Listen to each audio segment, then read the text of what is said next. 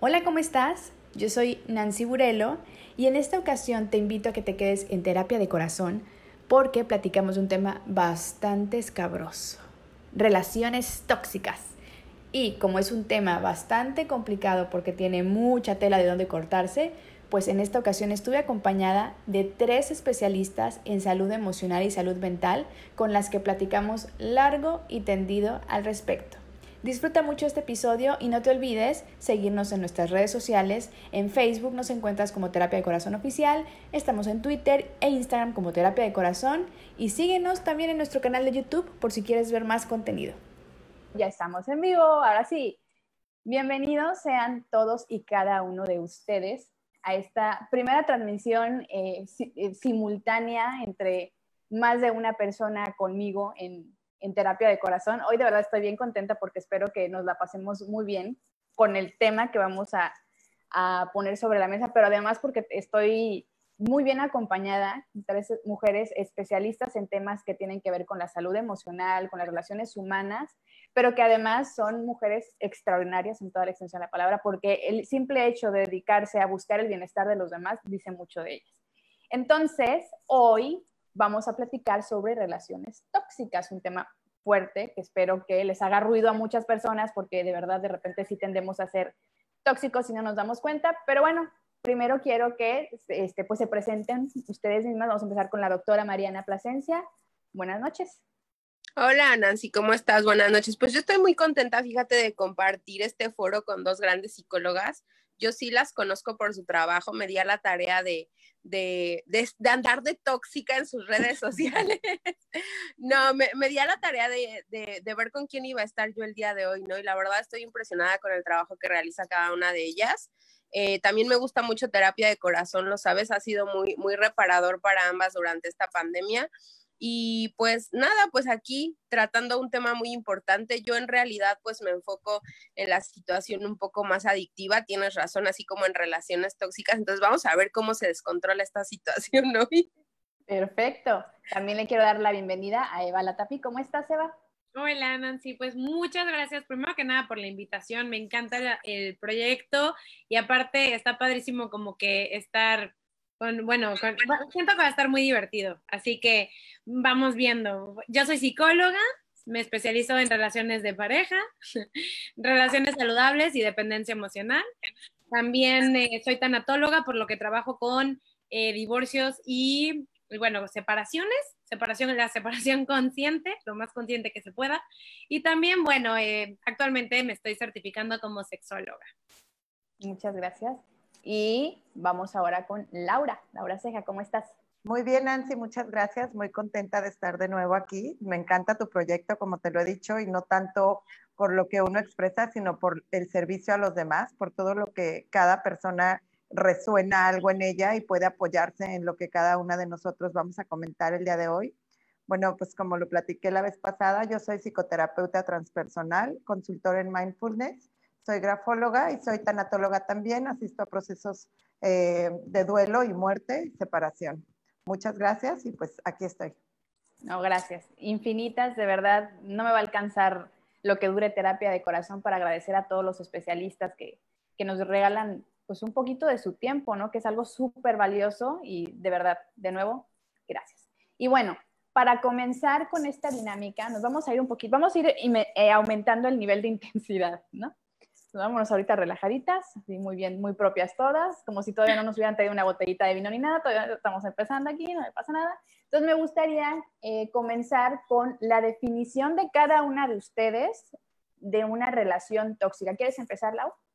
Sí, claro que sí. Para mí, una relación tóxica es donde se frena el crecimiento interior de cada uno, donde perdemos esa parte de individualidad y obviamente recordar que una pareja, una, cualquier relación pues las dificultades son parte, ¿no? Son parte integral del camino, pero sí tener bien en cuenta que podemos amar a alguien y al mismo tiempo eh, amar a la persona, decir sí a la persona, más no a su comportamiento, más no a sus conductas.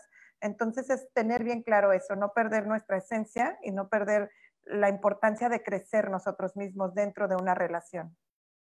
Súper bien. Eva, ¿qué nos puedes comentar? Me encanta, me, encanta la definición de, Laura, la verdad, me, me, encantó. Yo, bueno, como explico las relaciones o lo que, como lo trabajo con mis pacientes, es que parte de cómo se siente, cómo te sientes tú dentro de la relación, porque a veces creemos que una relación tóxica es una relación donde hay celos, donde hay agresión, donde, y no necesariamente, o sea, realmente es, creo que cada quien checa con uno si, si es tóxico. Una relación tóxica para mí es una relación que no te suelta, que no, que no te deja crecer, que no te suma y a la vez no te aporta. Ok, bastante breve y concisa, muy bien, me gustó. A ver, Mariana, ¿qué nos cuentas? Pues mira, yo trabajo mucho con, con, pacientes, obviamente, que tienden a tener alguna adicción y con sus familiares, y trabajo mucho esta parte de la relación tóxica que, que puede tener uno consigo mismo, ¿no? También hay que entender que, a veces uno es el tóxico, pero con uno mismo. Obviamente, si tú estás generando esa relación de toxicidad contigo mismo, no puedes tener relaciones sanas. Y a eso yo lo he definido de una manera donde les digo a las personas o a los pacientes que el tener una relación tóxica contigo mismo es la falta de amor propio constante y de dosis diaria de amor que te puedes dar, ¿no? Que realmente no te lo das, te lo quitas. Entonces, por ese principio yo empezaría. Ok, me parece, creo que se complementan al final de cuentas y lo que les decía al principio, la dinámica de tener este, a tres personas con este, contextos diferentes, pero que tienen un mismo fin, que es lo que les decía tras de cámaras antes de empezar la transmisión, que el hecho de que se dediquen a tratar de buscar el bienestar de las personas dice muchísimo de ustedes. Entonces, ya que tenemos esas definiciones que a muchos de ustedes, de lo que nos estén escuchando a través de Spotify o nos estén viendo ahorita en vivo en Facebook Live, a lo mejor les hizo ruido más una que otra y es perfectamente válido. Y lo que quiero hacer es leerles a ustedes, nuestros especialistas, les voy a leer este, algunos, algunas anécdotas que resumí que nos llegaron y ahí nos van dando su opinión. Por ejemplo, eh, alguien me mandó este, una anécdota que decía, él siempre me decía, para todo cállate, estás loca. Fuerte, ¿no? Otro dice, me ignora cuando le escribo y cuando le escriben sus amigas o amigos responde de inmediato. Otra más dice, permitía que dispusiera de mi dinero porque así él estaba contento y estaba bien conmigo. Una más. Me hizo eliminar a gente de Facebook porque eran personas de su entorno profesional y le chocaba que me tuvieran de amigo. A ver, vamos con esas. Que a nivel este, psicólogas, a nivel especialistas, terapeutas, ¿qué, qué, qué encuentran en esos en esos eh, testimonios. ¿Quién quiere compartir algo? A ver. A ver, alzando la mano. Ok, interrumpir, sí, mejor así. Ok, alzando la manita. Pues ándale, Mariana, vas. Eh, pues mira, en, todo, en todas las frases encuentro un contexto obviamente de inseguridad. A veces la persona tiene tintes de, de inseguridad y entonces expresa cosas, ¿no? Como, ¿me recuerdas la segunda frase que dijiste? A ver me voy, me voy, me voy. Dice, eh, me ignora cuando le escribo y cuando le escribo a sus amigas o amigos responde de inmediato. Me refiero que por WhatsApp, ¿no? yo siempre, yo siempre les comento a mis, a mis pacientes o quien tengo la oportunidad de, platicar que debemos de saber y debemos de saber interpretar lo que esa persona no nos está diciendo. Sí, eso es bien importante.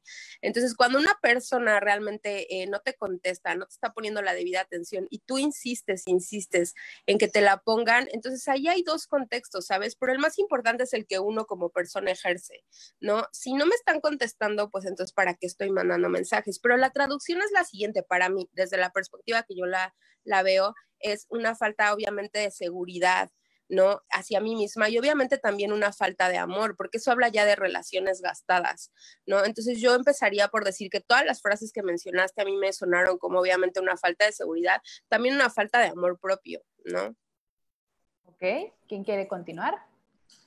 Pues hace rato Mariana dijo algo muy, muy, muy cierto y cuando uno no está a gusto o estás a disgusto más bien con tu vida, buscas lo positivo en otra persona, más que en trabajar en tu trabajo diario y en tu trabajo interior. Entonces, cuando existen esas carencias de falta de amor o de, sentimientos de rechazo, sentimientos de abandono, obviamente eh, intentas buscarlo en el otro. Incluso a veces las parejas se separan y vuelve a caer en una situación similar prácticamente y lo único que cambia es el personaje, porque en realidad mientras lo que dijo la doctora es cierto, o sea, muy cierto, mientras en ti te falte algo buscándolo en el exterior, no lo vas a encontrar, o sea, y vas a tropezar con lo mismo y con lo mismo. Recordar que aquello que nos irrita del otro es precisamente lo que tenemos que trabajar en nosotros mismos. Y eso es lo que convierte muchas veces en que haya toxicidad en una pareja.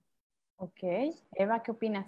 Me encanta realmente, o sea, los puntos que tocan, estoy totalmente de acuerdo. La relación más importante con la que entramos a cualquier tipo de relación es, la, es con nosotros mismos, somos nosotros y nosotras. Y creo que es muy importante también mencionar que, bueno, eh, para una relación se necesitan dos y creo que estamos, hasta pareciera que es moda señalar, apuntar dedos y decir como, ay, es que es un tóxico, es una tóxica, mi ex fue tóxico.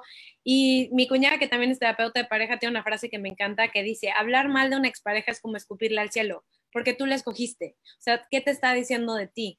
Entonces yo creo que también en, estas cosas como, o sea, en, los como testimonios, anécdotas. Las anécdotas que te compartieron. También algo, o sea, creo que lo más importante cuando cuando trabajamos en cualquier tipo de relación es empezar con uno mismo. O sea, ¿qué está pasando? Como, como también, como dice Laura, como dice Mariana, o sea, ¿qué, ¿qué, qué, estás trayendo tú a la mesa? Tus inseguridades, tus miedos, tus, o sea, porque eso es con lo primero que tenemos que trabajar antes de señalar dedos de que él es tóxico, porque uno de, los, de las anécdotas que comentas es como, bueno, eh, le daba todo mi dinero y, y también entonces estamos hablando, ¿tú qué traes a la mesa? O sea, ¿qué, todas, yo creo, hoy todos, o sea, tenemos un lado tóxico que se puede que, se puede activar, que se puede detonar, y esto también con eso, o sea, checar, checarnos a nosotras, checarnos a nosotros a la hora de entrar a una relación y el desempeño que estamos teniendo y, y cómo nos estamos ahora sí relacionando con la pareja, con la mamá, con la tía, con el jefe, con el amigo, con el sobrino. Pues sí. ¿Y ustedes creen que si alguien tiene una relación tóxica en pareja, ¿no? Que es como que precisamente lo que está de moda decir, ¿no? Que, ay, estuve en una relación tóxica o mi ex es tóxico o hasta de broma decimos, ay, este, mi jefe el tóxico, ¿no? Ya para todo etiquetamos como que son tóxicos. Entonces, ¿creen ustedes que la base de esa toxicidad está en uno y por eso se busca esos entornos? ¿Quién quiere?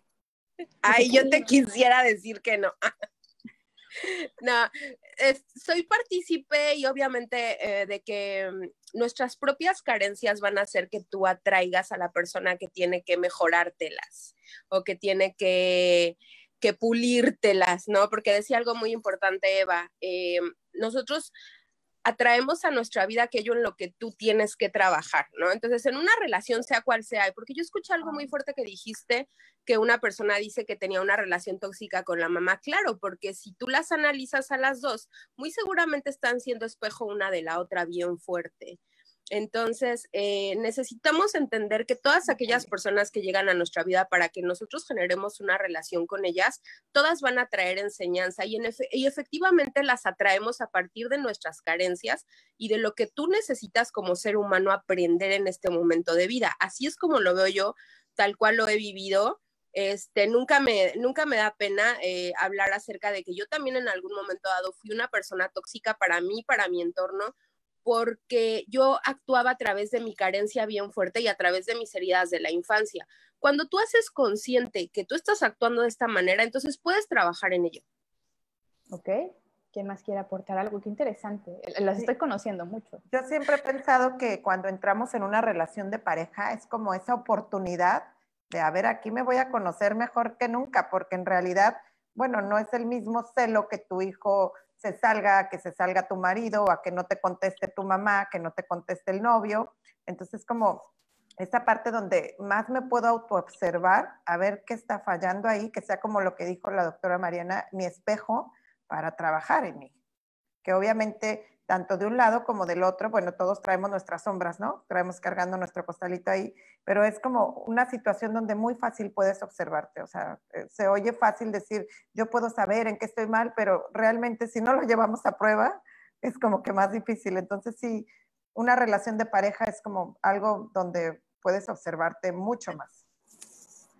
Eva, ¿quieres comentar? Estoy totalmente de acuerdo. Siento también a la vez siempre tenemos áreas que trabajar, siempre tenemos áreas que mejorar, todos y todas, o sea, no hay, partimos en que todo el tiempo estamos aprendiendo y todo el tiempo estamos aprendiendo de nosotras y nosotros mismos. Va a haber relaciones, aunque sean relaciones amorosas, relaciones de laborales, que te van a detonar cosas que vas a decir como, órale, o sea, me gusta lo del espejito, como, o sea, wow, no puedo creer que puedo trabajar en esto. A veces hasta siento que las relaciones son como si estuviéramos jugando química entiendes? Como que se juntan dos, se juntan dos elementos y, ajá, y explota, o se juntan dos elementos y salen burbujitas, o sea, depende, pero y la cosa es que no es, o sea, muchas veces es la unión lo que te detona cosas y puede ser porque también traes tus, tus propios rollos, siempre hay que trabajarlo y, y en terapia de pareja algo que, que he visto es que si una relación no va a ser más sana que la persona menos sana de la relación. O sea, como un, si una relación, si, y me refiero a que em, emocionalmente, ¿no? Si tú tienes muchísimas heridas y no has trabajado en ti, difícilmente vas a poder tener una relación súper sana si no has trabajado en ti, porque todos y todas, inclusive, o sea, no importa cuántos años lleves en el campo de la psicología o de lo que sea, siempre tienes, es un trabajo continuo. A ver, adelante, María. Yo quiero, yo quiero que la psicóloga Eva me repita su frase porque in this moment la voy a tuitear. ¿Cómo dijiste que la, que la, relación no puede ser más sana que la persona menos, sana? de la relación. No, pues ya me mataste. Bueno, continúa, Nancy. Así me voy a meditar un ratito, voy a apagar la cámara. Permítanme. Pero a ver, les voy a compartir otras cuantas que, que llegaron, digo, también para que la gente que nos hizo favor y, nos dio la confianza, ¿no? De compartir, pues, ciertas situaciones que vivieron, pues, se vean aquí reflejadas. Eh, me pidió que le dejara de hablar a mi mejor amiga porque se ponía celosa de ella. Esto hablando de un, un chico me mandó esto. Eh, revisa mis redes sociales para ver si le doy like a mujeres. Este también lo mandó un chico. Tenía miedo de decirle que no estaba de acuerdo con él eh, porque no quería que, que me gritara y que se enojara conmigo. Y esta que me llamó mucho la atención y dije, ay Dios, mi ex me dio pastillas abortivas sin que yo supiera porque tenía miedo de ser papá y tampoco quería terminar conmigo. Así que se le hizo fácil dármelas. Por su culpa perdí a mi bebé y estuve algunos días hospitalizado. Digo, lo bueno es que dice mi ex, malo fuera que era mi esposo, en su momento hizo. Sí, y la verdad es que creo que hay, o sea, sí existe, está el término de toxicidad, es, pareciera como relaciones tóxicas es el tema y pareciera que es una moda, pero yo muchas de las cosas que estamos mencionando, no, lejos de la toxicidad, estoy escuchando mucha violencia. O sea, porque todo eso es violencia. Y la violencia pensamos que únicamente es física y que si no me pega y que si no me, pero no es cierto. O sea, la física, la, violencia es emocional, es psicológica, es económica, es sexual, es física. Y, y esto, o sea, que te den pastillas, es que se me hace como, es violencia. Que estén checando tus redes sociales. ¿Cuál es la base de la violencia? El control. y los celos, o sea, los celos, e, es, todo esto es parte de lo mismo. Sí, sí es tóxico y queremos que tenemos que llegar, también otra cosa quiero aclarar, creemos que tenemos que llegar a ese grado para que sea tóxico. No, ahí ya estamos hablando de una violencia. O sea, como que también, o sea, siento como que a veces el término de moda, las relaciones tóxicas, pero estoy escuchando violencia. A mí también me, me preocupa mucho algo de tu última frase, ¿no? De que dijiste, eh, su, mi ex me dio pastillas para abortar digo, el hecho es preocupante, estoy de acuerdo con la psicóloga, se, denota más violencia obviamente de todos los tipos, pero imagínate qué personalidad tiene esa persona o esa mujer para que su esposo o su ex o lo que sea se sienta con el derecho de hacer eso, porque cuando una persona hace eso es porque tú no le pusiste nunca un límite. ¿no?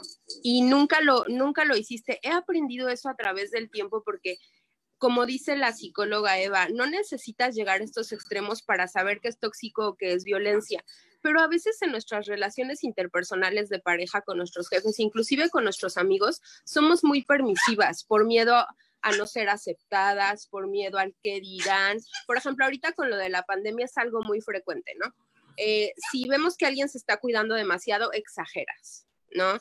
pero, y eso es un tipo de violencia porque no, no te están respetando en cuanto a tu ser, ¿no?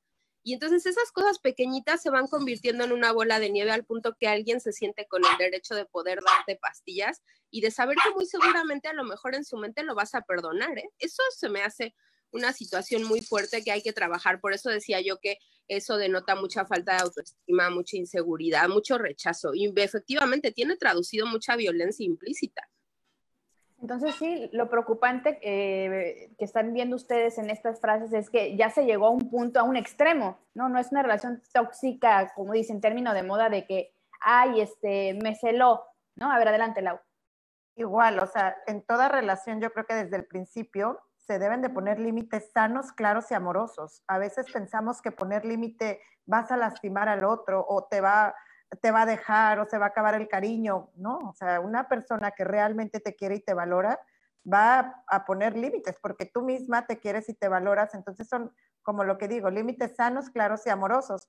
Otra situación que ocurre ahorita dijiste, bueno, ella era su novia, qué bueno, o sea, pero en el tema de los esposos, o sea, ese mito de casarte para toda la vida, de la perpetuidad, puede llegar a resultar de verdad penoso, muy doloroso. ¿Por qué? Porque tienes que convivir así porque las creencias lo dijeron y se vuelve como una especie de esclavitud, de sometimiento, pero ante la sociedad, como lo que decía la doctora Mariana, pues no lo van a ver bien si yo me separo, si mis hijos, y, son muchos temas pues que, no es tan fácil llegar a, tener esa autoestima para poder decir basta. Ok, entonces voy retomando aquí lo que hemos estado hablando. Eh, una relación tóxica tiene un grado de violencia que puede ser emocional, económica y pues en extremo igual física o violencia psicológica. Son relaciones que pues que son, ya están gastadas, ¿no? Que ya dieron a lo mejor lo, lo mejor de sí. ¿Quiere participar tu perrita, Mariana? Ya la escuché. Ya. Tienes una perrita tóxica, ¿no es cierto? Sí. y otra cosa más que, estoy viendo que cada uno de ustedes comenta también es el hecho de el autoestima al final de cuentas, si no tenemos estas eh, bases o estas herramientas a nivel emocional dentro de nosotros mismos, nos volvemos permisibles, eh, nos puede agobiar el contexto, la presión social, el me tengo que quedar aquí, o también sucede, ¿no? Me tengo que quedar en esta relación porque no sé hacer nada más, ya tengo 30 años de casada y pues me casé para toda la vida y mi marido siempre ha visto por mí y no puedo salirme de esta relación, ¿no? Me, me imagino que también se dan esos casos, ustedes que dan pues terapia. Sí, yo en ese caso, por ejemplo, eh, es, yo, lo, yo lo que, como lo llamo, es ya es dependencia emocional. O sea, la dependencia emocional es cuando te quedas en una relación donde no, ya no tendrías por qué quedarte, ya sea porque te dijeron, o sea, explícitamente ya no te quiero, o con sus actos te hicieron, te, te, o sea, te pueden decir que te quieren, te dicen que te quieren y te están demostrando que no te quieren. Y entonces es cuando te tienes que tapar los, tapar los oídos y ver qué es lo que está pasando, cuando hay algún tipo de violencia y también cuando no puedes crecer, o sea, cuando no puedes crecer como persona, cuando no puedes crecer profesionalmente, espiritualmente, cuando te echan para atrás y no te sales de la relación, estamos hablando de una dependencia emocional. Eso es como yo lo catalogo. Ok. Yo también trabajo con muchas personas que tienen dependencia emocional, eh, porque llega un momento en el que pudiese ser fácil, ¿sabes? Yo, yo trabajando con las personas, digo, ay, es que es tan fácil salirte y es tan fácil decir que no, pero híjole, a veces te tienen que pasar cosas en la vida para que entendamos que no es así de fácil. Los procesos mentales y el sistema de creencias con las que a veces eh, nosotros tenemos, este, este típico, ¿no? Me casé para toda la vida, este, lo tengo que aguantar, el hombre tiene un rol, la mujer tiene otro rol, este, si me pega es que algo he de haber hecho yo mal. Eh, todavía estas situaciones que nosotros cargamos que son totalmente culturales y no me van a dejar mentir las psicólogas, es un sistema de creencias con las que tenemos que trabajar nosotros y a veces pareciera tan fácil decir, eh, es que hay que salirnos de esta relación, pero yo cada vez encuentro más frecuentemente lo que dice la psicóloga Eva, ¿no? Dependencias emocionales. Pero fíjate que a veces ya es una dependencia emocional hasta tú sentirte mal. Por eso yo hablo de esa toxicidad con uno mismo, o sea, porque a veces ya la otra persona ya le eres tan indiferente que ya ni te pela, de verdad, literal, ni te pela. Pero entonces la que eres, estás de tóxica por, por, eh, por utilizar el término, eres tú. ¿Y a qué te estás volviendo dependiente, dependiente emocional? A sentirte mal. entonces ya uno no sabe estar bien, ¿no? Entonces necesitas sentirte mal para generar algún tipo de sentimiento o algún tipo de reacción. Entonces a veces ya la relación se volvió tan tóxica, pero ya contigo misma, que necesitas esa dependencia de sentirte mal para estar bien. Ahí sí es un revoltijo. ¿Quieres comentar algo?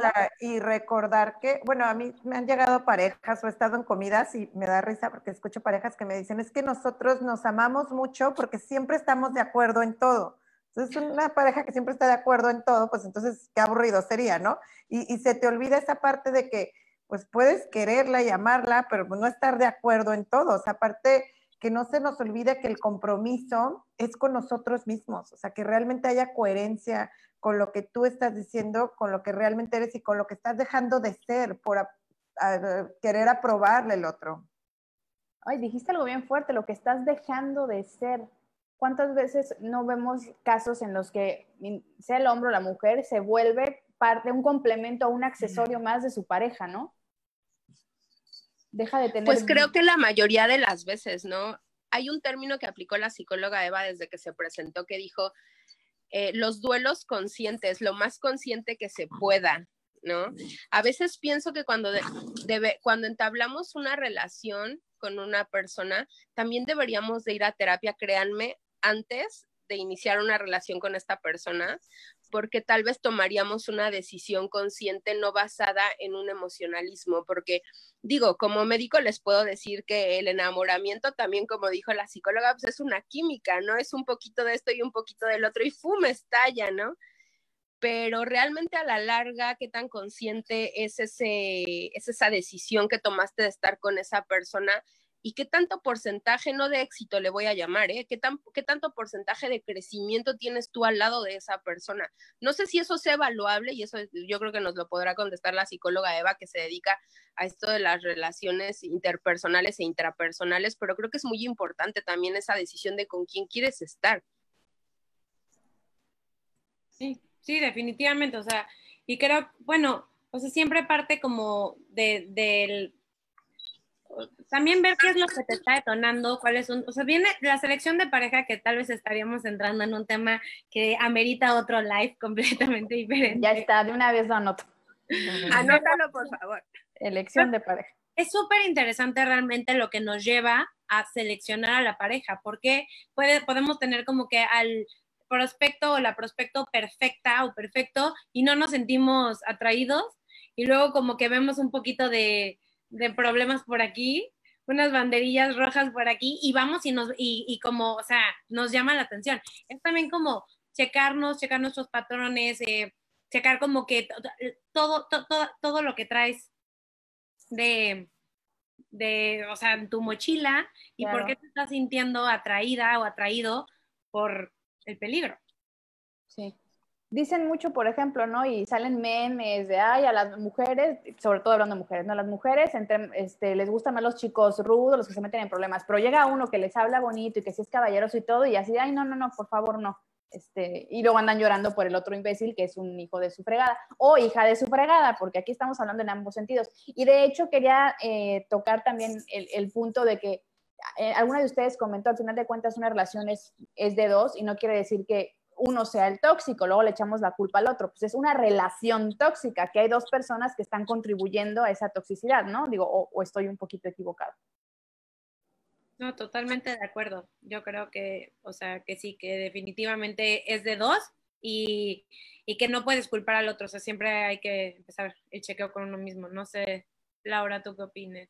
Pues a mí se me hizo muy interesante lo que dijo la doctora Mariana, porque dice que antes de entrar en una relación y de verdad, si antes de casarnos o antes de entrar a un compromiso reconociéramos, aceptáramos y sanáramos, nuestras heridas emocionales, sería como un acto de muchísima inteligencia, de muchísima valentía y, entrar con alguien que realmente vas a ser tal vez lo más importante de su vida. Entonces, yo pienso que se evitarían muchísimas separaciones, muchísimos divorcios y de veras, antes de entrarle a decir, sí me aviento al compromiso, o sea, que no se nos olvide que es hacer comunión con alguien. Se nos olvida porque todo el mundo nos dice, es que es mi media naranja, es que es mi alma gemela, es que es mi... Y en realidad no, o sea, somos una naranja entera haciendo comunión y compartiéndonos con alguien más. Con otra naranjita o con otra frutita, ¿no? A ver, tenemos una pregunta antes de que quiero, quiero contarles ahí un caso porque va precisamente de acuerdo a todo lo que están comentando y, me emociona, de hecho. Dice, bueno, la pregunta no me emociona, la pregunta lo, que, me emociona lo que les iba a contar, pero espérense. La pregunta dice, dice Liliana Sánchez, eh, ¿todas las parejas tienen algún algún grado de toxicidad? ¿Qué piensan? Bueno, yo quiero decir algo antes de que contesten. Digo, de la película 365 al Grace, este, a las 50 sombras de Grey, pues yo quisiera una toxicidad de esas. Pero bueno, ahí se las dejo, ahí para las que no la han visto ya pueden contestar. O lean el libro. Tiene más carnita. Ay, no, ahí sí no sé. No, pero a ver, entonces, ¿ustedes piensan que todas las relaciones tienen algún grado de toxicidad o si hay relaciones sanas? Yo, en lo personal, creo que hay relaciones sanas y no creo que todas las relaciones son, eh, tienen un grado de toxicidad. Y que, sin embargo, siento que socialmente nos invitan a normalizar hasta cierto punto la toxicidad. pero definitivamente, a pesar de que podemos actuar de forma impulsiva en las relaciones, creo que siempre, o sea, yo sí creo que, bueno, no, o sea, en resumidas cuentas, yo creo que no todas las relaciones tienen grado de toxicidad y en resumidas cuentas creo que hay relaciones que pueden ser súper sanas. Para poder llegar a esto se tiene que trabajar la relación, se tiene que trabajar cada individuo y, mucho trabajo, o sea, porque creo que una relación sana es como un músculo que se trabaja absolutamente todos los días. Sí. No, y además, sí, adelante, adelante. Yo estoy de acuerdo contigo, Eva, porque en realidad cuando dos personas están eh, emocionalmente maduras, es muy fácil llevar una relación. Cuando tú puedes estar contigo mismo, sabiendo que si el otro está, te puede seguir llevando bien contigo mismo y con el otro, y si el otro no está, puedes seguir también estando bien contigo mismo, es muy probable que sea una relación sana. Obviamente, con miles de obstáculos van a pasar esa relación como lo pasamos todos, individuales o en pareja, ya sean pérdidas, enfermedades, eh, carencias económicas, de pronto crisis que nos pueden suceder a todos, pero estando las dos partes de acuerdo y con esa, sosteniendo la pareja en ese amor profundo que existe en cada uno de los dos, yo sí creo que puede haber una relación sana. Claro, y creo que eh, no idealizar, una, relación sana no tiene que ser perfecta, ¿no? Una relación sana más bien tiene elementos que a lo mejor para el cierre de, de esta transmisión, vamos ahí, cada quien vamos dando algunos puntos que, que sean referentes, pero ahí les va mi anécdota, eso les quería contar para que también se animen allá a decir. No, de hecho no va a ser nada tóxico ahorita, no se preocupen. La, toxicidad al, rato se las comparto. No, pero es que ahorita que están, eh, están comentando las tres, eh, que es muy importante, una, eh, pues si vamos a, a, buscar tener una relación, estar bien con uno mismo, y hasta dijeron, pues vayan a terapia antes, etcétera. Me sucede, mi caso es eso que acaban de decir. Durante mucho tiempo repetí ciertos patrones en tema de relaciones de pareja, no, no sanas, obviamente, ¿no? Hasta que un día dije, a ver, algo no estoy haciendo bien. Y de hecho creo que eh, está Katherine Hill viéndonos, te mando un saludo. Ella fue mi terapeuta en, ese momento, en ese momento en que dije, a ver, no puede ser que todos los hombres sean los que están haciendo las cosas mal. O sea, si yo creo, puede ser, no sé, a lo mejor algo estoy haciendo mal. Voy a ir a terapia, ¿no? Y empecé a ir a terapia, trabajé muchos, este, muchos temas que sigo trabajando en la actualidad con, otros, con otros asuntos, pues. Pero en, esa, eh, en esas sesiones que tuve, estuve yendo prácticamente un año, trabajé muchas cosas que en ese momento de mi vida necesitaba trabajar. Y llegó un punto en el que este, me acuerdo que cuando me dio de alta mi psicóloga, porque me iba a ir de viaje además, me dijo, bueno, Nancy, este, ¿y, qué onda? Entonces, ¿cómo te sientes en el tema de parejas? Y, y mi respuesta fue así de, ay, mira, si llego a conocer a alguien que vaya por el mismo sendero que voy yo y que tenga las cualidades y que esté dispuesto a dar lo que yo estoy dispuesta a dar, yo estoy abierta. Eso fue abril del 2012, junio del 2012 conocí a mi marido. Wow. Qué bonito. Así pues que, tóxicas, basta. Sí que, estabas abierta. Sí, pero además bien consciente de que lo que yo quería no era más que lo que yo estaba dispuesta a dar en una relación. Y, suena, y de verdad que suena romántico, pero sucedió, pero porque llegó cuando yo estaba lista estaba lista para, para verlo. A lo mejor si lo hubiera conocido un año o dos años atrás, yo ni, enterada de que, existía o, no, hubiera, no hubiéramos tenido ese clic, porque yo estaba con otras situaciones, no me había trabajado las cosas emocionales que necesitaba trabajar. Y la verdad que lo cuento porque me da, pues como que, iba a decir mucho orgullo, además de que me da mucho orgullo, no, creo que es un bonito ejemplo de que digo, no es perfecta, si tenemos una relación sana, me queda claro, no es perfecta y como dijiste Laura, seguramente nos vamos a enfrentar a cosas pero estamos dispuestos a trabajar juntos, como dijo Eva, no es un músculo que hay que trabajar juntos y ahí vamos, ¿no? Digo, sana, no perfecta, pero ese contexto de cómo se dieron las cosas, lo tuve que trabajar antes. Entonces yo creo que por eso cuando empezaron a decir, y lo dijo cada una de ustedes en, un diferente momento, hay que trabajar primero con uno mismo, si está, este, en un momento dado quiere buscar una pareja, les aconsejaría ir a terapia antes, las tres lo dijeron y pues fue el clic de que dije, pues sí, yo lo trabajé y curiosamente, ni siquiera lo estaba buscando cuatro meses después de ya un proceso cerrado de terapia, que lo voy conociendo y que nos hacemos novios a los dos meses y que ya cumplimos cuatro años de casados este año y ocho juntos. Y no solo ocurre... A los 15. Ah, no solo ocurre en relación de pareja, cuando uno sana, realmente las demás relaciones se vuelven como demasiado saludables, o sea, ya te das cuenta de tus amistades, o sea, ya no estás preocupada si te invitaron a la fiesta, no te invitaron, que por qué ella trae el mismo vestido que yo, que por qué mi amigo le habló a ella, y, o sea, es en todo tipo de relaciones. Estando bien contigo, generas como si fuera osmosis relaciones sanas a tu alrededor. Como te lo dije hace rato, obviamente va a haber de pronto algún percance, algo, algo que te disgustó, pero lo trabajas desde otro lugar, desde un lugar más consciente. y, más segura también de mí misma en muchos aspectos, que también tengo un chorro de trabajo que hacer a nivel personal, pero bueno, eso ya es otra historia. Pero bueno, a ver, ya hablando de experiencias, algo que nos, alguna anécdota por ahí, a lo mejor no de ustedes, ¿no? Alguna vez, alguna pacientita, algún pacientito este, que hacía cosas muy sinvergüenza, sinvergüenzadas, diría mi mamá, hacía, o algún comportamiento extraño que tenían. Bueno, Mariana, tú, tú te, ríes mucho. Algo, algo traes. Lo que pasa es que, mira, te voy, te voy a compartir, me, me, río mucho porque hago mucho clic con todo lo que escucho de, de, de, Eva, de Laura, de ti, porque, mira, mi rubro de trabajo es los pacientes con conductas adictivas. Trabajo con personas con codependencias, trabajo con comedores compulsivos, trabajo con personas adictas a sí mismas, o sea, porque hasta el egocentrismo es una adicción ahorita, hoy en día, ¿no? Entonces, todas estas frases que yo escucho de ustedes son bien ciertas, de verdad. Y ahorita que tú dices, eh, ¿cómo lo descubro? Bueno, yo sí te puedo compartir cómo lo descubro.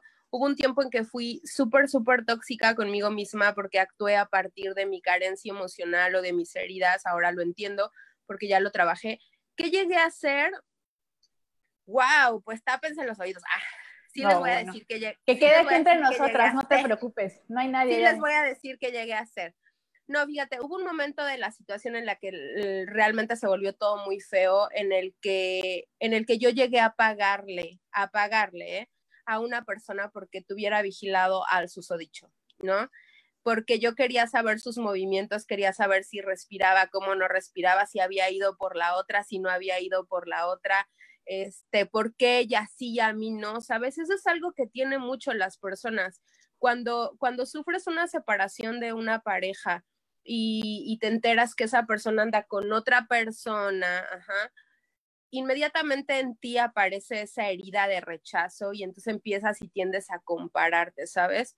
Cuando yo me veo a mí misma, ahora sí que me despersonalizo y me veo desde afuera cómo se veían las cosas, entendí lo que era la palabra dependencia emocional en carne propia, porque yo no lo había sentido. Realmente yo te puedo decir que trabajaba mucho con eso, pero no lo había experimentado. ¿Qué tan fuerte es de verdad?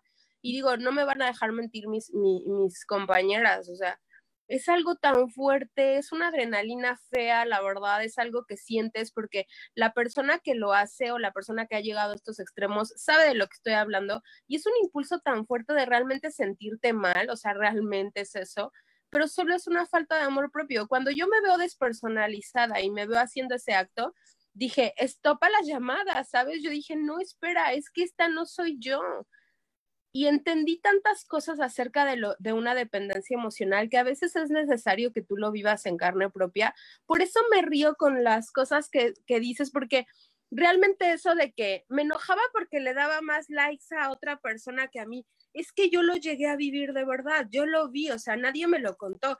Es que, porque es que déjale de hablar a tu mejor amiga. Sí, y yo podría darte justificaciones, ¿no? Yo podría decirte, bueno, es que la mejor amiga robaba, ¿no? Su grupo de amigos robaba, se alcoholizaban, se drogaban, yo la salvadora lo estaba protegiendo, ¿no?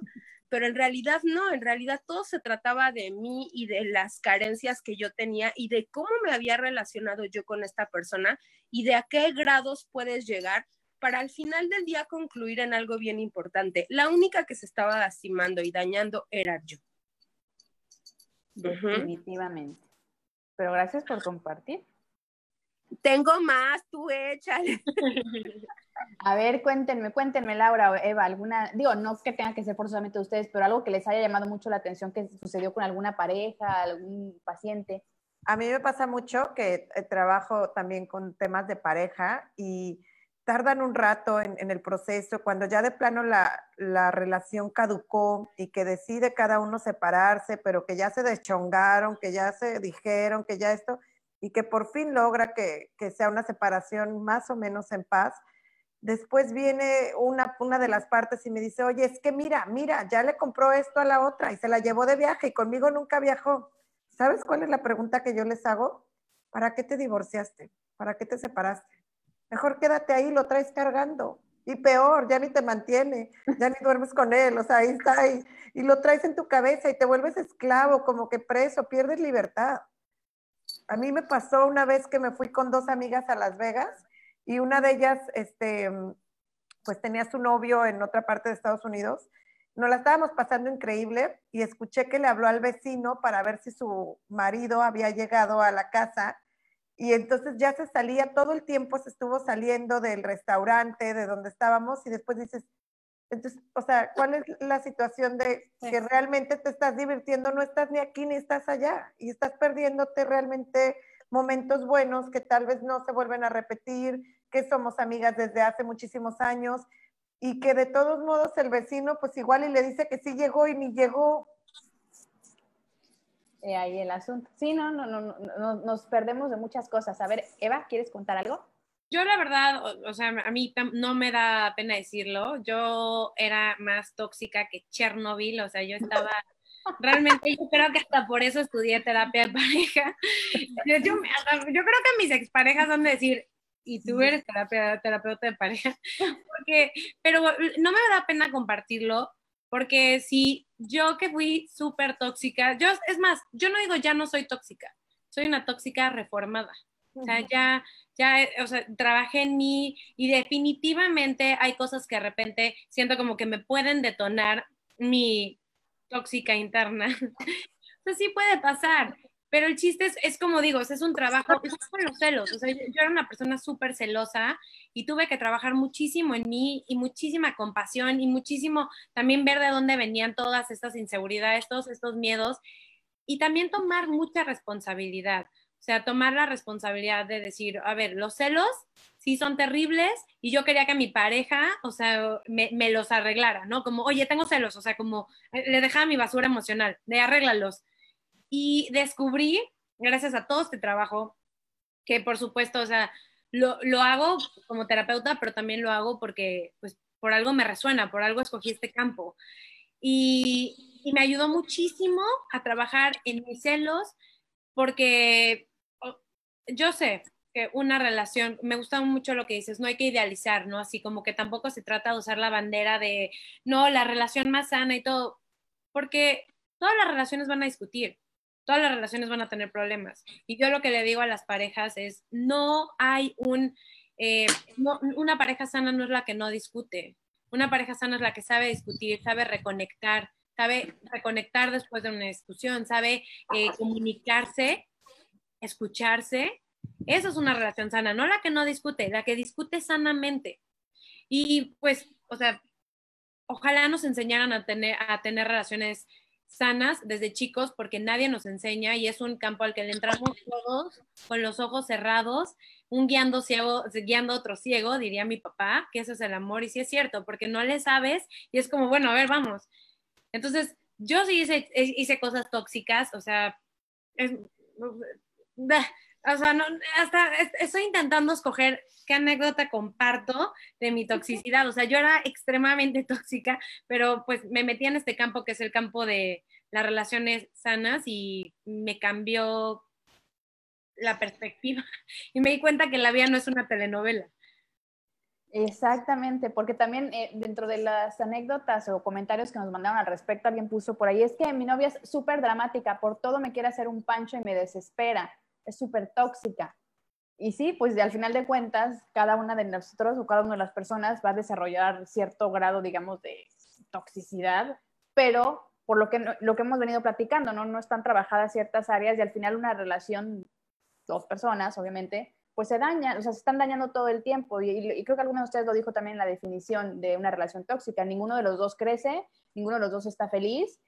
Y a lo mejor también por eso luego tienden a, a explotar las cosas, pero no se mueven. El asunto es por qué no se mueven. Y yo también hice, de, chavilla hice una de cosas, además de espiar a una amiga este, al susodicho, allá a su ventana, al cuarto, este, alguien que me está viendo aquí seguro se acuerda de esa anécdota, nos fuimos en un coche a vigilar la casa, la entrada del susodicho, a ver a qué hora, a qué hora regresaba y si estaba solo. Me tocó ver al, al, bueno, al novio de una amiga este, entrando a su casa con otro, porque le estamos espiando, ¿no? Entró con otra y todas así de...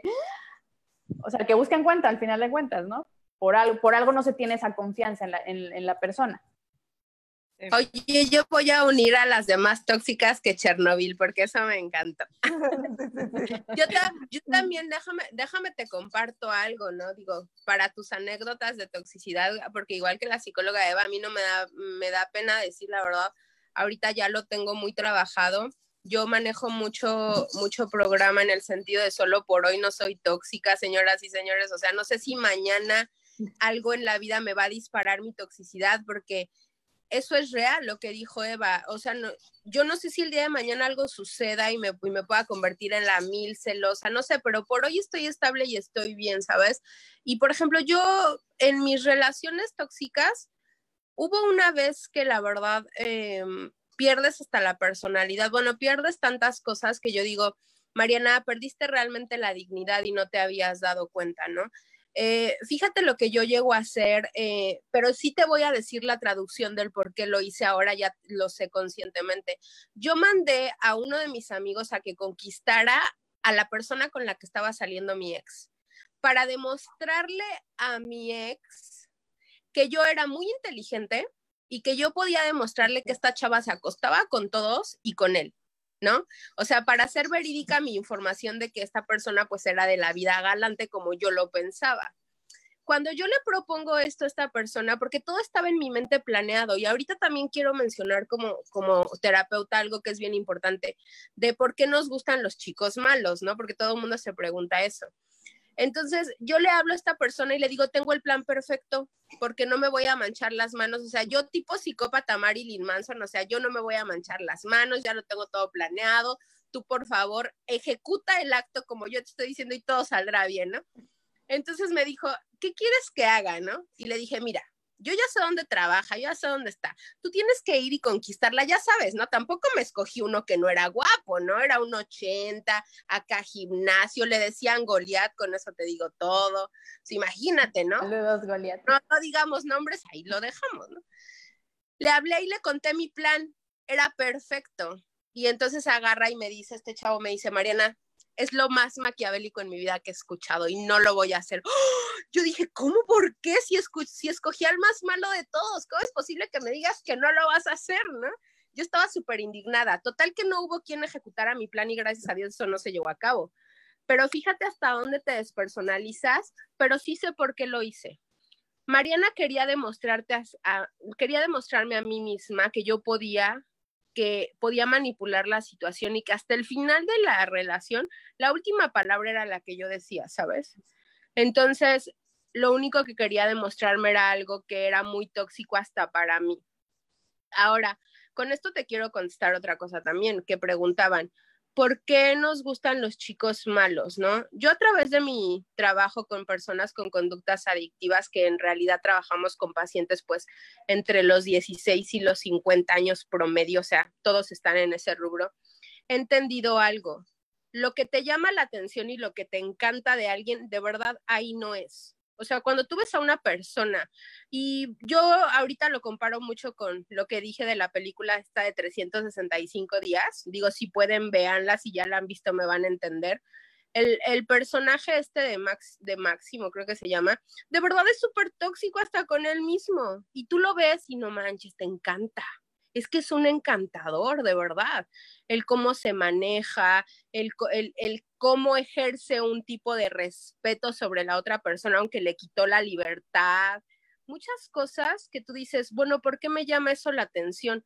Porque son todas tus carencias representadas en una persona, el que tenga super seguridad, el que sea una persona encantadora, el que te envuelva, porque todas las mujeres, no generalizo, hablo de todas, pero no generalizo, todas las mujeres queremos sentirnos protegidas, amadas por un super personaje que nos han pintado como el príncipe azul desde chiquitas.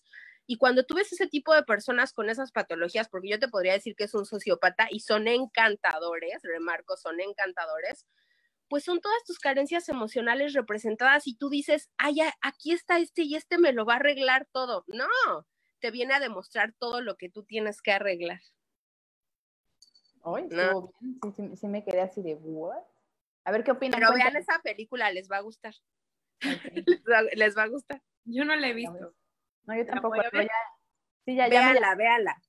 Ya me llamó la atención. Entonces. Véanla, se llama 365 días, véanla y analícenla y vas a ver. 365 días. Tengo aquí una pregunta que nos hace, o más bien un comentario que nos hace Farid, saludos a Farid, que de hecho también hacia, hacia allá iba yo. Dice, no solo las, uh, no solo las relaciones dañinas se quedan en el tema de pareja, también se extienden al ámbito familiar, amistades, con nosotros mismos y hasta con el jefe, aquí lo tengo que decir. Y de hecho quería poner sobre la mesa uno de los casos que nos, compartieron, que decían que su relación tóxica era con su mamá, porque su mamá le echa eh, culpas y le echa en cara cosas que pues no tendría por qué pero alguna de ustedes comentó al principio de la transmisión que al final de cuentas es este, pues una relación tóxica igual es como un espejo, ¿no? Para, para ver qué, qué, hay de mal en ti y que muchas veces lo que te está lastimando, te está chocando de esta relación tóxica lo traes tú también y no se ha trabajado. Pero ¿cómo pudiéramos trabajar una relación tóxica con, pues, con tu mamá, que es, digamos, el, el, ser, este, debiera ser, ¿no? El, el, ser más amado por ti, el, el más perfecto, el que mejor te entiende y mejor te trata. ¿Quién quiere participar? A ver. Si quieren, eh, hubo algo que mencionó Laura que se me hace básico en cualquier relación, que son los límites. O sea, para que, para que haya toxicidad, sí se necesitan dos, aunque una persona sea más tóxica que la otra, porque, y, no se trata tampoco como de señalar y buscar culpables, ¿no? Como, ay, es que te estás dejando, pero se trata de poder poner límites. Y los límites, eh, sobre todo que a muchos mexicanos nos enseñaron como que a, hacer, hablar bajito, a no ser muy, muy, muy duros, ¿no? Y no ser frontales, pero los límites no tienen que ser, no tienen que ser un conflicto. Los límites realmente son, eh, son, los límites son, son, lo que son es que son, son, sólidos. Eso es lo importante y se pueden poner con mucho respeto, con mucho amor. Ay, qué bonito, es cachorro. Ay, pero es una tóxica. es una cachorra, ya, ya, ya. Ya te las presenté, ya, por favor. ya sé. Entonces yo creo que los límites, o sea, en las relaciones, o sea, no te puedes quejar del otro como, ay, es un tóxico. Tú también qué límites pones. Inclusive si es tu mamá, inclusive si es tu pareja, tu hermano gemelo, quien sea, es importante poner límites. Saber poner, y respetarlos uno también, una. Claro, saber decir no en, el, en, en, la forma que uno lo siente, saber decir no se me hace igual como un acto de demasiado amor propio. Sí, y ahorita que lo mencionan, este, pues ambas, ¿no? Lo que estás comentando, Eva, poner límites y ahora Lau que decir no. Es verdad, yo conozco gente, gente cercana, y me pasó en su momento también, que no sabía decir no. Entonces de repente terminaba este, en un antro que ni me gustaba, con música que a lo mejor ni era mi favorita, pero pues porque no le podía decir no a mis amigas porque todas querían ir a ese lugar. Tan fácil que decir, pues no, no tengo ganas, me quedo en mi casa ya no hubo plan. Pero ¿cuántos problemas te puede traer el, el no saber decir no y por ende no poner esos límites? Porque no tiene nada de malo que en un momento dado con mi pareja o con mi mamá o con mis amigas haya un, no, no puedo, no tengo ganas de ir, no se me antoja, no, no pasa nada. Es importante aprender a decir que no, definitivamente creo que es un acto de amor súper importante. Y también es importantísimo aprender y respetar, a escuchar un no porque tampoco nos enseñan eso, nos lo tomamos personal, nos ofendemos, cuando realmente es un límite. O sea, nos están marcando, no, donde termino yo empiezas tú, no es al revés. Entonces también es aprender a escuchar el no sin tomarnos lo personal. Claro. Claro, y además yo creo que también, pues, tengo esa percepción de que sucede mucho en nuestra cultura, en la cultura latina o en los mexicanos, que a todo es, sí, sí, porque porque somos buenas personas, porque queremos siempre ayudar, porque no queremos quedar mal. Y sí tienen mucha razón, no nos enseñan a decir no y tampoco nos enseñan a que un no no significa no te quiero. O sea, no, no quiero salir hoy o no me siento bien o no tengo ganas de ir a bailar ese lugar, pero no por eso quiere decir que te quiera más o te quiera menos. Simplemente soy una persona y tengo, pues, tengo derecho a, ¿no? Elegir lo que quiero o no quiero hacer. Entonces, en el tema de relaciones tóxicas, ya esto lo noté aquí, el poner límites y aprender a decir no y a aceptar no, porque ya nos quedó súper claro para los que nos están escuchando, nos están viendo, que pues en una pareja tóxica hay dos personas, no es como que uno es el tóxico y el otro nada más ahí sentado esperando a ver, no, o sea, si todas estas eh, eh, historias o anécdotas que compartí al principio, que de hecho si para la gente que se conectó después las pueden encontrar en, tanto en Facebook como en el Instagram de Terapia de Corazón, digo, son fuertes porque además, gracias al, pues, al ojo terapéutico que tienen ustedes, caí en cuenta de eso, que ya, ya están en un límite de violencia, en un límite de violencia económica, porque hubo un caso así, de violencia este, psicológica, y por ahí alguien que dijo tenía miedo que me gritara, pues ya me suena que alguna vez ya hubo conato de golpes, ¿no? Y por ahí también leí un comentario este, que alguien me, me, me puso que un exnovio le fue a gritonear que porque había salido con otra persona y le gritó que era una zorra y una no sé qué, no sé qué, delante de toda la gente. Y y ya no habíamos nada, ya habíamos terminado hace mucho tiempo. Pues entonces aquí está el asunto, no es, no es que hayas tenido la relación tóxica nada más, estabas con una persona violenta, que no te respeta como persona. Claro, claro. y lo que dije al principio, recordemos que Amar a alguien quiere decir tal vez sí a la persona, más no a sus conductas o a sus comportamientos. O sea, eso no tendrías por qué aceptarlo. Incluso a mí me ha pasado, a mí en lo personal, algo parecido, que de repente terminé una relación y el ex se enteró que había salido con mis amigas y me gritó, te juro me sentí mal. Y después dije, espérame, espérame, ya me andas con él. O sea, ¿en qué momento caí en eso de, ay, de veras, sentía culpa, créeme esa parte, sentía culpa y decía, como, ¿por qué?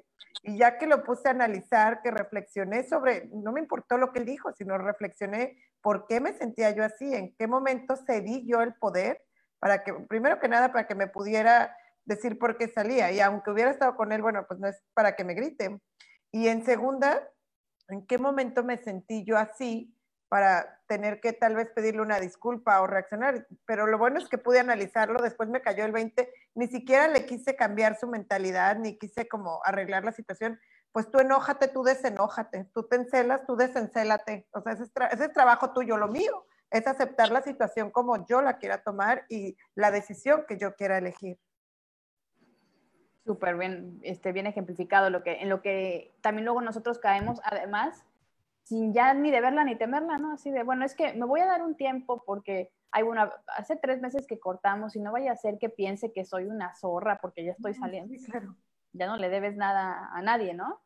Entonces también, por ustedes que, que, atienden a, a, personas con estas conductas o en estas situaciones, ¿ustedes creen que sí es preocupante el número de personas que están viviendo en, dentro de una relación tóxica, no solamente de pareja, o sea, toxicidad en la familia, en el entorno laboral también? Porque ahí también les comparto, yo estuve en una oficina súper tóxica con una jefa muy, muy tóxica, así macabra lo dije.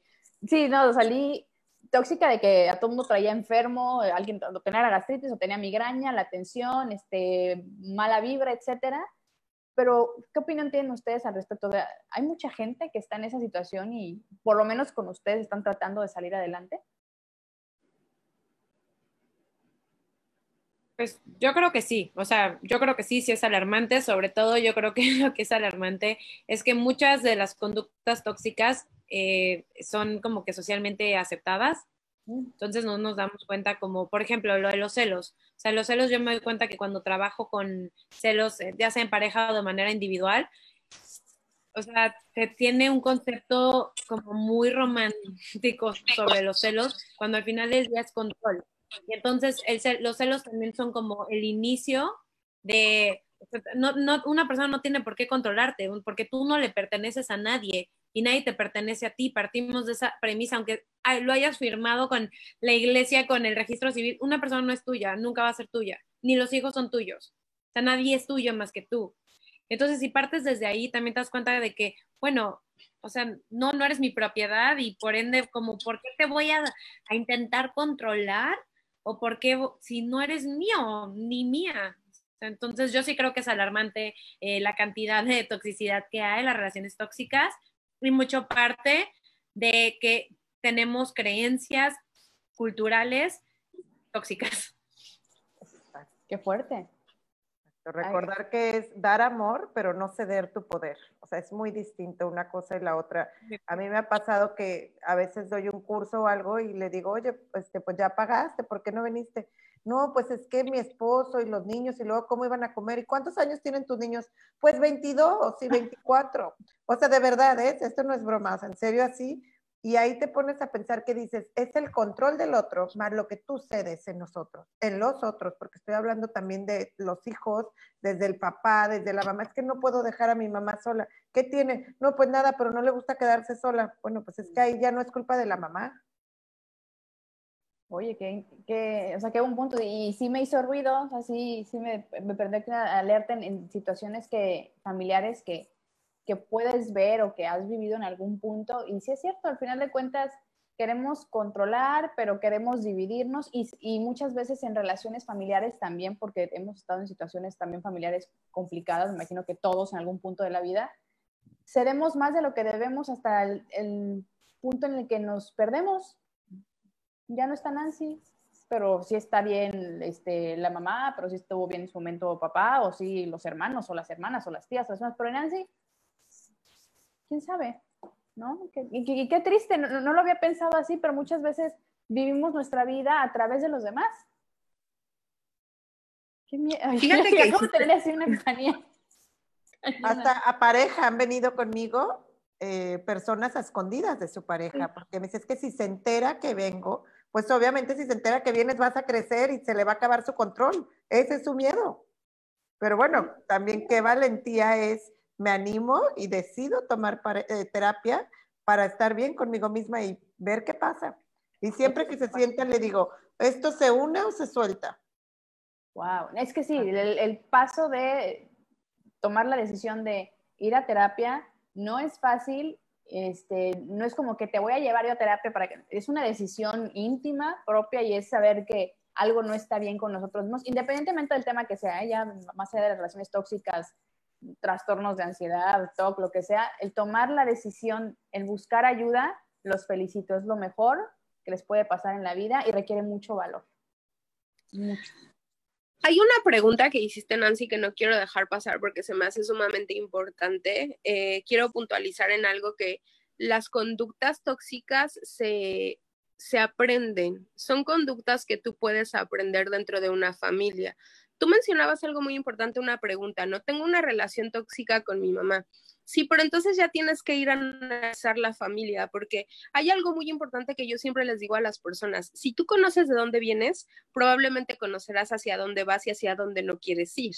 Ajá, porque si analizas tu árbol genealógico y vamos nada más a hablar de la mamá, si tú analizas cuál es tu relación con tu mamá, pero también analizas de dónde viene tu mamá, cuáles son los papás de tu mamá, en qué torno vivió tu mamá, qué fue lo que pudo haber aprendido tu mamá, entenderás entonces las creencias que tú tienes en este momento y también quizás podrás aprender por qué siempre estamos repitiendo los mismos patrones de conducta. No naciste con ese patrón de conducta, tú no naciste con ese molde. Ese molde que tú tienes fue obviamente adquirido a través del tiempo y fíjate que pudo haber sido adquirido desde tu relación con tu mamá, desde cómo te vinculas tú con tu mamá, desde cómo te vinculas tú con tu papá. Sí, desde si hubo un padre ausente, si no lo hubo, si hubo un matriarcado en tu casa, ¿qué te enseñó tu mamá acerca de una relación sana? ¿Cómo viviste la relación con tus padres, no? Todo eso, todo eso va construyendo a una persona. Entonces, a veces las, bueno, no a veces, las conductas se aprenden y las conductas tóxicas también pueden aprenderse.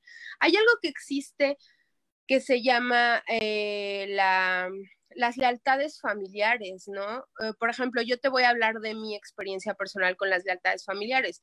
La mayor parte de las personas en mi familia tienen obesidad.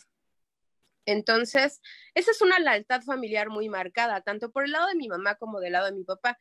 La mayoría son alcohólicos o pisaron en algún momento dado los rangos del alcoholismo y tuvieron que estar en terapias, en grupos de doble y todo esto, ¿no? Entonces, obviamente yo era una niña obesa pero no nada más por las lealtades familiares, sino también por toda la situación de vida que yo viví cuando era muy chiquita, ¿no? Entonces, cuando decido yo en conciencia salirme de esa lealtad familiar, hubo problemas. Sí, porque entonces ya no era yo la que estaba siguiendo el patrón de, bueno, todos aquí somos de hueso ancho en la casa y todos pues somos así, entonces, y, y aquí en esta casa no se casan, más bien aquí en la casa se casan y tienen hijos, y estudian esto. Entonces, cuando yo decido salirme de esos moldes y de esas lealtades familiares, hubo sistemas de creencia con mi familia que sufrieron, ¿sí? Cuando decido salirme de otras creencias, hubo sistemas familiares que sufrieron. Entonces, obviamente, las relaciones tóxicas con nuestros padres pueden nacer desde esos puntos y hay que también analizarlo fuertemente cada uno, ¿no? Cada uno sabe su historia. Sí, qué interesante. Y ya, ya me diste un tema ahí para otro live, las lealtades familiares. Suena algo que, que hay que explorar, ¿no? Digo, no es que aquí les vayamos a dar terapia ni nada, pero si logramos que de este tipo de interacciones alguien diga, un segundo, creo que sí necesito ayuda en tal o cual situación, ya estamos del otro lado. Quiero leerles aquí eh, un comentario de Alfonso Zabaleta, que es ya súper fan de Terapia de Corazón. Saludos hasta Los Ángeles. Eh, dice, de tóxicos se pasan a chantajistas y lo malo es que te acostumbras a una relación así, pero esta pandemia nos está enseñando algo que jamás habíamos, algo que jamás habíamos pasado. Ojalá se acabe pronto y que simplemente seamos mejores humanos para este mundo. Pues sí, ojalá que sí. Y dice Liliana, estar segura de lo que haces y de lo que quieres y que te sientes bien al respecto. Te tienes que querer para poder querer a los demás. Creo que ese es el gran aprendizaje que nos estamos llevando. Oye, hay una triada en conductas adictivas, que ahí se las voy a dejar en la mesa, como dicen las psicólogas, hay que bajarlo a la mesa. Hay una triada en conductas adictivas que es, son chantajistas, manipuladores y mentirosos. Chantajistas, manipuladores. Ya anotando aquí. Manipuladores y mentirosos. Cualquier persona que maneje una conducta adictiva, obviamente no hay rangos para las conductas adictivas, pero cualquier persona que llegue a manejar una conducta adictiva caerá en alguno de estos tres puntos eventualmente, siendo chantajistas, siendo mentirosos o siendo manipuladores, obviamente para ejercer su conducta. Pues así me quedé con, con la cara de what?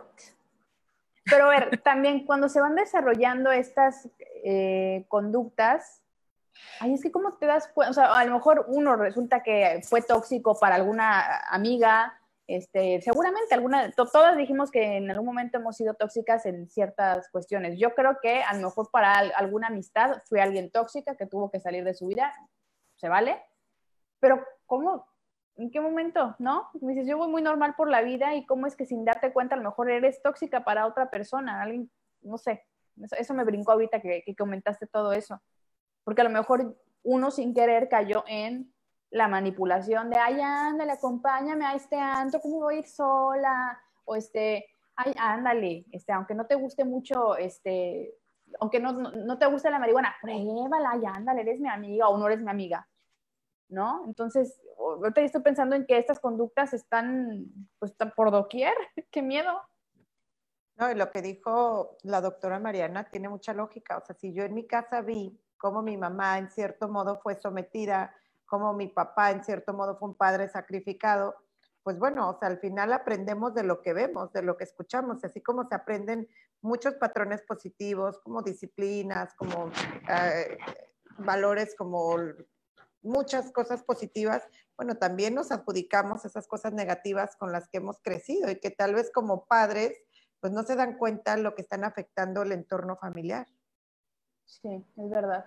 Y a nivel, eh, pues ya médico, psicoanálisis, la terapia que ustedes hacen, ¿estas conductas pueden ser heredadas a través de la genética o no tienen nada que ver? Claro, sí, son, bueno, lo que yo he estudiado son transgeneracionales, o sea, exactamente puede venir hasta de tu tatarabuela. En una terapia sistémica, cuando tú constelas con alguien, obviamente te das cuenta que vienen cosas que dices, híjale, yo no sabía que había tanta infidelidad en mi familia y por eso yo me estoy uniendo con personas infieles, por lealtad, como te sigo en el amor, en esta parte, porque eso es para mí lo que yo llamo estar en mi sistema. Cuando se habla, cuando se acepta, cuando no se excluye, cuando, porque todo el mundo maneja todo como en un tabú. Oye, no vas a decir que tu tío abusó del, no sé, de la prima, o que este, tu tío tiene tres esposas más con cinco hijos cada una. Entonces, cuando todo esto se viene repitiendo y repitiendo, sí es muy útil trabajar en esto, en esto de trabajar con tu sistema. Órale, entonces toda, sí, se, se, puede heredar, o sea, si existe algo en la medicina, digo, nos lo manejamos, que es la epigenética, ¿no? Haces tanto una conducta y la repites tanto y la repites tanto y la repites tanto que se impregna, como dice Laura, en tu sistema. Entonces, por ejemplo, ahorita, ahorita ya es increíble, ya mis ojos lo vieron, yo pensé que mis ojos no lo iban a ver, pero ya estoy viendo generaciones, la cuarta generación, no es cierto, la tercera generación de personas que, que son vegetarianos, ya sus hijos nacieron sin colmillos. Y ya lo, ya lo vi, o sea, ya vi dos casos aquí en Cancún en donde yo veía a los niños, o sea, nada que ver uno con lo otro en familia, pero yo veía raro, ¿no? Entonces le mandé sacar una impresión y ya no traían los colmillos. Averiguando la, la obviamente los, los, eh, los antepasados eran la tercera generación con los papás que eran completamente vegetarianos. O sea, se podría decir que eran los papás, los abuelos y los tatarabuelos de los niños que ya habían sido vegetarianos al 100%, cero carne. Entonces tu genética te está diciendo que ya no necesitas los colmillos porque no comes carne. Entonces esos niños ya genéticamente no están diseñados para comer carne. Ah, yo pensé que mis ojos nunca lo iban a ver. Ahora yo creo que, bueno, no creo, lo mismo pasa con las conductas. Hay una conducta tan repetida, tan repetida que llega a impregnarse en el gen y obviamente se pasa, claro. Me dejaste en shock. Yo también me quedé así cuando vi las radiografías y la odontóloga también. Wow. Nos quedamos así de, pero sí. está digno de, seguir investigando por ahí. Pero bueno, ya se nos fue la hora en el, en el chismerío aquí, pero les agradezco mucho. Digo, ya para ir cerrando, me gustaría que cada una de ustedes diera, no sé, tres puntos con los que pudiera trabajar alguien que crea que está en una relación tóxica, algo positivo. Digo, lo fundamental sería salte de ahí, ¿verdad? Pero bueno, estamos de acuerdo que es como lo dijimos, es muy fácil decir, salte de, la relación y sé feliz. Ok, pudiéramos pensar en cada uno de ustedes tres puntos que pudieran regalarnos para, pues, para tratar de ayudar a alguien que esté en una relación eh, tóxica o cómo identificarla también. ¿Quién quiere comenzar? Eva, ¿quieres empezar? Que, bueno, el primer punto para mí sería, antes de apuntar dedos, chécate a ti, chécate cómo te estás sintiendo, chécate qué estás trayendo a la mesa, qué estás aportando. El segundo sería, o sea, como que toma responsabilidad también de tu parte, sin tampoco sentirte culpable, que la culpa no sirve de nada, la responsabilidad sí. Y el segundo, eh, límites, aprender a poner límites, escuchar límites y el tercero, mm, no sé, el tercero como que me está costando. Llámame. Soy especialista en terapia de pareja. En terapia. Y recuerda que la terapia no solamente es cuando uno está mal, eh, la terapia sirve para mejorar también, o sea, porque luego se utiliza como último, o sea, me ha pasado que, que las parejas vienen a terapia así como, convénceme para no, no, no, no divorciarme. Mm, no, así no funciona. O sea, ¿por qué no viniste hace dos años? O sea, la terapia es para mejorar. Y a veces me dicen como, ¿a qué te dedicas? Soy terapeuta de pareja. Ay, ojalá nunca necesite tus servicios. o sea, no, no, no. Eso es como, no, así no funciona. o sea, es como el mecánico no le dices, ay, ojalá nunca necesite tus servicios. No, pues sabes que necesita, tu coche va a necesitar mantenimiento, las relaciones no son, nadie nos enseña a estar en relaciones, así que siempre se puede trabajar. Muchas gracias. Laura. Pues yo también recomiendo que cuando sientan que están en una situación complicada, antes de que esto llegue a que sea una bomba o se vaya algo más trágico, tomen asistencia terapéutica, o sea, conmigo, con mis compañeras, con, con quien ustedes crean que funciona para cada quien, pero sí es muy válido, ¿no? Porque de repente tenemos un problema con el marido, con la mamá, con el papá y vamos a la vecina, vamos con la prima y a veces nos conflictúan más. O sea, yo siempre he dicho, te duele una muela, ve al dentista, se ponchó tu carro, ve con el llantero. O sea, eh, hay gente que nos especializamos en esto y que te puede dar prácticamente un acompañamiento más sano. Eso es en primera. En segunda, recordar que toda relación, toda relación es un tema de dar y recibir.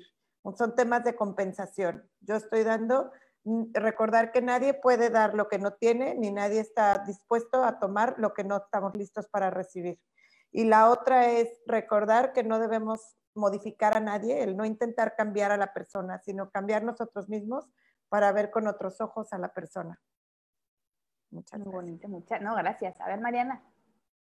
Pues yo quisiera puntualizar en algo. Eh, mm, necesitamos primero saber si estamos en una relación tóxica, ¿no? Y, cómo podemos saber esto. Bueno, primero deberíamos empezar por analizar lo que hemos aceptado como normal, ¿no? Hay muchas de las cosas o muchas de las conductas que la gente tiene con nosotros que nosotros hemos aceptado como normal y lo hemos normalizado. Y a partir de eso podemos investigar nuestras carencias. Yo siempre les digo algo, si tú eres una persona que no está concretando en estos momentos, que tienes esa pregunta de por qué todo me sale mal, por qué siempre la riego con mis parejas, por qué siempre eh, em, eh, termino escogiendo esto, por qué siempre me va así, todos los hombres son iguales, ojo, necesitas realmente investigar más a más profundidad qué es lo que está sucediendo contigo, que eso es lo que estás atrayendo. Como primer punto para mí sería muy importante, detéctate que estés en una relación tóxica y no normalices lo que no debe de ser normalizado en la vida, ¿no? Ya cada una de acuerdo o cada persona de acuerdo a sus creencias, de acuerdo a su sistema de creencias y de acuerdo a sus paradigmas hará ese análisis, ¿no? Como segundo punto, eh, no sientas vergüenza de, pensar que estás en una relación tóxica. A veces la vergüenza y la culpa no dejan que te acerques a una persona y no dejan que aceptes, porque hay muchas personas, muchos pacientes que yo he escuchado que me dicen es que cómo voy a aceptar que a mí me está sucediendo esto. Acéptalo, es el principio de una curación y de, y de una trascendencia. Y como tercer punto, si no sabes cómo amarte, caray, todos los días haz algo que, sea, que sabes que es positivo para ti y demuéstrate un poquito de amor. Yo que trabajo con personas con obesidad o con personas que en algún momento fueron como yo, muy excedidos de peso, siempre les digo, ¿no sabes cómo aprender a amarte? Levántate y hazte un jugo. Levántate y ve a la cocina y haz algo productivo por ti. Camina 15 minutos. Haz algo en favor de tu persona para que sientas lo bien que se siente hacer algo en pro de ti, porque no le puedes enseñar a una persona que haga algo sano para ella si no sabe cómo se siente hacer algo bien para ella. Entonces necesitas empezar a ejercer acciones diariamente con poquito que tú hagas en favor de ti, que sepas que son buenas, para poder empezar también a saber en qué tipo de relación estás hasta contigo mismo, ¿no? Yo me iría con eso.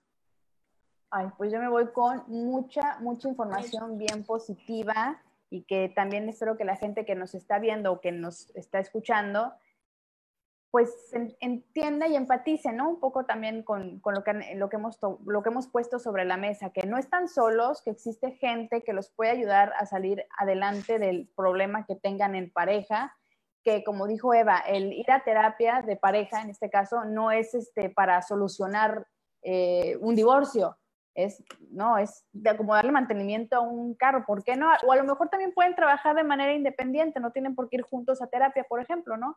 Entonces, la información que estamos tratando de dar en terapia de corazón siempre va a ir en función de tratar de que cada persona que nos escucha se quede con algo positivo y que entienda que puede tener una mejor calidad de vida si mejora acá y acá, ¿no? Todo lo que, lo que trae y aprende a eh, identificar lo que no le hace bien.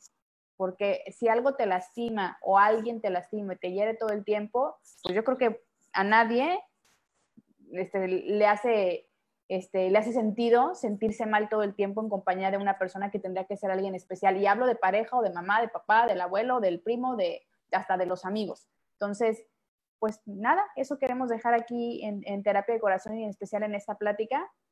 Se puede, hay que echarle ganas, sí, aunque suena cliché, pues, pero ya de, una vez que haces el primer paso de buscar ayuda y de entender que algo no está bien, ya estás del otro lado. Va a ser un proceso que puede ser largo, pero si realmente conscientemente, como también lo dijeron al principio, estás ahí para trabajarlo, probablemente vas a tener una mucho eh, mejor calidad de vida y te vas a relacionar mejor con tu entorno, queriéndote mucho, que no es fácil quererse, no es nada fácil.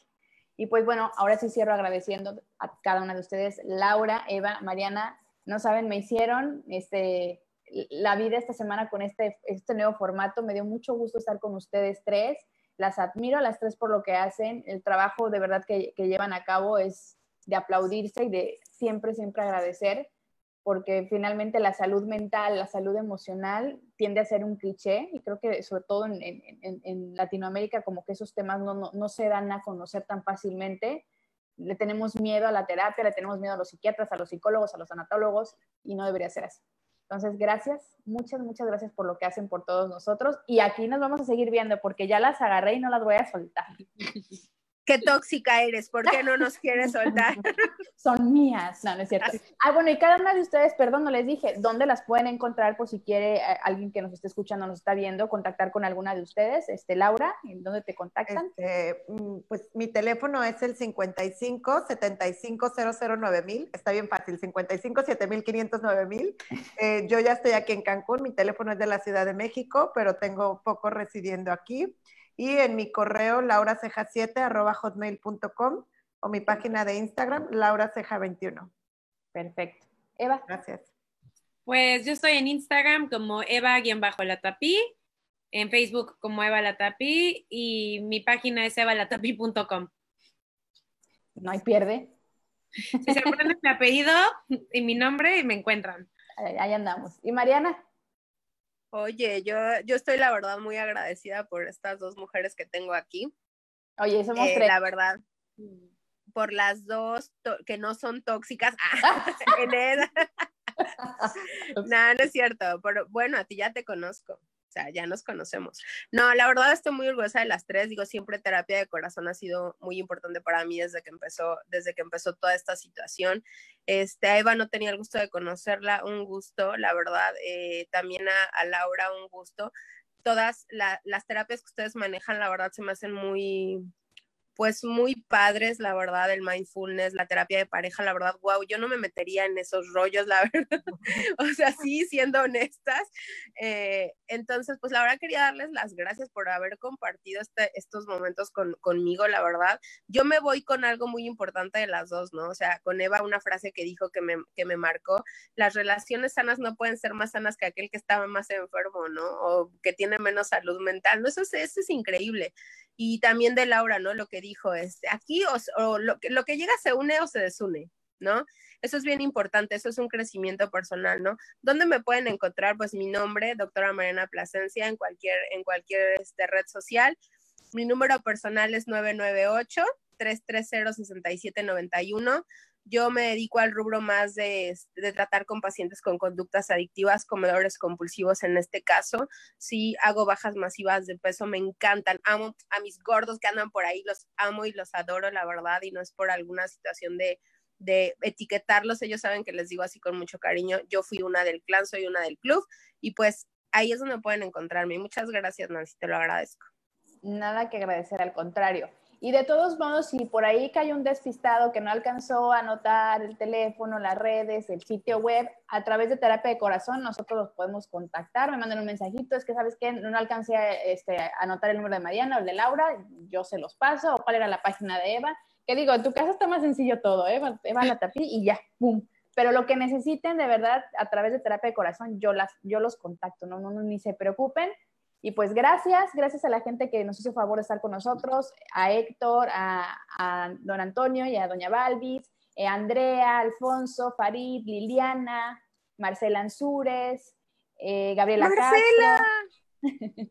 Renata Carrera, Marisela Ruiz, Paula Domón, Francisco Ansúrez, Gaby, no voy a terminar, pero bueno, mil gracias también, eh, Clau, gracias, de verdad, están en mi corazón todos, gracias, y ustedes hermosas mujeres, gracias por lo que hacen. Y recuerden que el contenido lo pueden ver también en, YouTube, en Spotify. Eh, y de una vez les aviso, el próximo miércoles vamos a hablar con la tanatóloga Mariana Castillo de por qué le tenemos miedo a la muerte. Entonces, para que estén pendientes y se unan a la plática y pues nos pregunten al respecto. Muchas gracias. Buenas noches a todos. Gracias. Besos grandes.